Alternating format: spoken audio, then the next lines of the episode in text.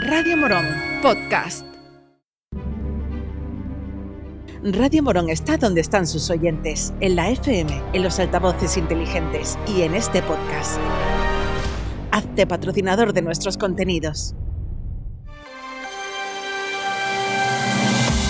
Hoy por hoy Morón, Juan Maidalgo. 7 y 20 de la mañana, saludos, señoras, señores, buenos días. Es jueves 27 de abril, tiempo para la información local en Radio Morón desde ahora y hasta las 7 y media. La noche de hoy a mañana será la última que pasen encerradas en el ayuntamiento las trabajadoras del servicio de ayuda a domicilio. Una decisión difícil tomada entre todas las compañeras tras conocer que la Asociación Estatal de Entidades de Servicios de Atención a Domicilio, ASADE, ha presentado oposición al proceso de municipalizar el SAD en Morón, porque según las cuentas iniciales, que son las que se aprobaron en el Pleno Extraordinario, el servicio directo cuesta 54.000 euros más que si se gestiona de forma privada. Con esta novedad sobre la mesa, borrón y cuenta nueva. Hay que volver atrás y aprobar en pleno las nuevas cuentas donde conste que el servicio público es más rentable. Las trabajadoras que están muy cansadas del encierro y sobre todo de las noches, que con la de hoy suman 42 consecutivas, han decidido mantener las acciones de protestas durante el día y por las noches descansar en casa. Ayer hablamos con Jessica Barra, presidenta del Comité de Empresa del SAT. Hemos estado hablando, comentando y en principio por ahora nos vamos a levantar las noches, que es lo más duro que nos está costando trabajo, porque el dormir en un colchón hinchable o en una colchoneta de esa fina en el suelo y después levantarte y irte a trabajar, ya va pesando, con muchos días iba pesando. Entonces hemos decidido de levantarnos lo que son las noches y en principio estaremos allí como hasta ahora, pero sin dormir, para ver si así se hace un poquito más llevadero. Y nos tendremos que volver a reunir una vez que se haga el pleno y tomar decisiones hay opiniones de todo tipo. Hay quien dice, ay, pues sí, porque estamos cansados, el buscar dónde dejar a los niños para que duerman, esto, lo otro. Y hay quienes, ay, pues yo no me quiero ir, yo no me quiero levantar que esto no lo consigamos. Entonces ha sido algo muy complicado de tomar la decisión. Pero creo que va a ser lo mejor.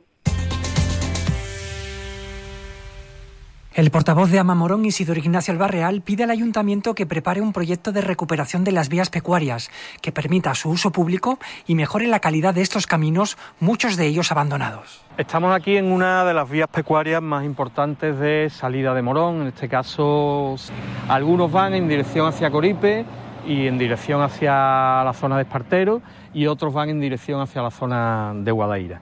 Nosotros durante varias veces hemos presentado mociones en el Ayuntamiento de Morón, las últimas por el año 2021, en relación al plan de recuperación de la cuenca del Guadaira, en donde incluimos también la recuperación, siempre hemos apostado por una recuperación de esta vía pecuaria y por hacer una coherencia peatonal desde Morón hasta la zona de Espartero y hasta la zona de Guadaira y haciendo un triángulo que una también esas dos, zonas. ¿no? Creemos que es muy importante y además muy factible ahora con los fondos europeos, con los fondos Next Generation, presentar proyectos por parte del Ayuntamiento de Morón, en colaboración, por supuesto, con la Junta de Andalucía, que es la competente en vías pecuarias, y la competente también con la Confederación Hidrográfica del Guadalquivir, competente en el río Guadaira, para hacer estos proyectos que permitan un uso público y mejoren la calidad de las vías pecuarias que ahora mismo hay en Morón y que muchas de ellas están bastante abandonadas. Y también tenemos aquí cerca una zona, la zona que se llama el Cerro del Obispo, eh, que son unas antiguas explotaciones de cantera, llevan ya mucho tiempo abandonados y que al igual que en su día se hizo en el Parque de Canilla, consideramos que también habría que hacer un plan de recuperación, un plan de restauración, un plan de uso público de esta zona, de estas antiguas viejas canteras cercanas a Morón de la Frontera. Ayer el Boletín Oficial de la provincia publicó las listas de los partidos que se presentan a las municipales del 28 de mayo y nos sorprendió que la candidatura de Izquierda Unida en Morón, encabezada por Marina Segura, no apareciera en esta publicación. Nos pusimos en contacto con el partido y nos remitieron el siguiente comunicado.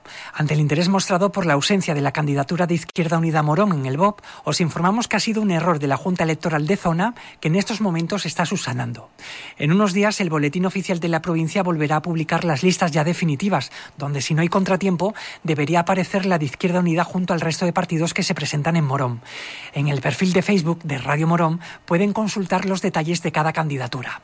Y hablando de Izquierda Unida, vamos a escuchar a Marina Segura que considera que las plazas ofertadas para la Escuela Municipal de Verano no son suficientes para atender las necesidades que verdaderamente existen y pide al delegado de deportes que reconsidere el número de plazas y lo ajuste a la demanda real. Hemos conocido en, este, en estos días la oferta de la Escuela Municipal de Verano, que es una iniciativa que nosotros venimos proponiendo desde hace muchísimos años, porque veíamos que había una necesidad en nuestro municipio de que todos los niños y todas las niñas pudieran disfrutar en su periodo de vacaciones de verano de una oferta alternativa, en este caso se ha orientado hacia la práctica del deporte. Y este es el segundo año que se oferta esta escuela y vemos con muchísima preocupación como por segundo año consecutivo prevemos que eh, la oferta que se ha hecho de tan solo 50 plazas es una oferta claramente insuficiente y nos tememos pues que nos veamos eh, lo mismo que ocurrió el año pasado cuando 50 niños se quedaron fuera de, esta escuela. Eh, incluso quedándose fuera los niños y las niñas que durante el invierno están en las escuelas municipales eh, deportiva, siendo este uno de los objetivos de la creación de esta escuela, que es garantizar esa continuidad en la práctica del deporte. Y por lo tanto, lo que le proponemos al equipo de gobierno y al concejal de deporte es que inmediatamente reconsidere esta oferta insuficiente que ha hecho y que haga una inversión mínima, que es la contratación de tan solo dos monitores, para dar respuesta a toda la demanda que tienen nuestros niños y nuestras niñas de Morón de tener un ocio alternativo, en este caso deportivo, en sus vacaciones de verano. Las Hermanas Rueda es un festival de cortos que este año ha celebrado su octava edición y donde se han presentado 25 propuestas llegadas desde diferentes lugares de Andalucía. Este concurso anual desafía a sus participantes a crear cortos de no más de 5 minutos y hacerlo en 24 horas, basados en un lema y rodando como mínimo el 50% en localizaciones de dos hermanas. Morón ha estado ahí y no solo ha estado, sino que además ha conseguido tres premios: mejor dirección, mejor sonido y mejor fotografía en redes sociales. Broken Mind es el nombre de la productora creada por dos moroneros, David Maguilla y David Benítez. Maguilla está especializado en el guion y la dirección de los rodajes, y por su parte Benítez se centra en la imagen y la iluminación.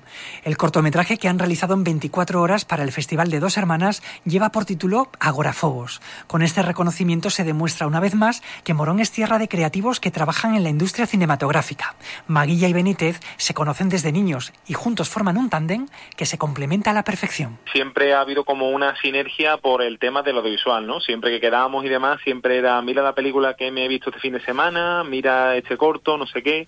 Entonces, claro, luego se, se coincidieron más nuestros caminos cuando decidimos estudiar prácticamente lo mismo. Yo opté por la imagen y el sonido y David optó por el tema de los efectos visuales y 3D y luego ya decidió dar el salto al tema de guion y dirección de cortometraje. Y verdaderamente cuando Morón vio algo de lo que nosotros hicimos en equipo fue el proyecto de Morón en Caja, que nosotros somos los que estábamos detrás de ese vídeo de tráiler y luego ya a raíz de ahí pues decidimos presentarnos a festivales de cine y demás y bueno a raíz de este que nos ha motivado muchísimo todo el tema de haber ganado premios y demás eh, ya podemos anunciar de que se vienen bastantes ideas que tenemos en el bolsillo de Broken Mind y estamos dispuestos a grabar cosas no relacionadas solo con nuestro trabajo, que nos dedicamos más al tema de vídeos corporativos de empresas y demás, sino mm, dedicando más a la parte del cine. Obviamente nuestra pasión es eh, el tema de la ficción, ¿no? el tema de, hacer cortos, hacer mm, escribir guiones, hacer, pero obviamente eso lo aplicamos nos gusta tanto que lo aplicamos en todo lo que hacemos, ¿no? Eh, tanto vídeos de, de empresa como vídeo, un vídeo de un producto, eh, lo que sea que hagamos en Broken Mind. Eh, nos gusta meter un poco el storytelling porque creemos que es la manera, creemos que es la manera de, de que llegue al espectador. Llegamos a las siete y media de la mañana, la información continúa en la cadena SER. Nosotros volvemos con más contenido local en media hora. Será en el informativo de las 8. Hasta luego. Gracias por llegar hasta aquí. Si te ha gustado este podcast, suscríbete a nuestros programas y recomiéndanos a tus amigos. Así la comunidad de Radio Morón seguirá creciendo y con ella el mejor contenido local.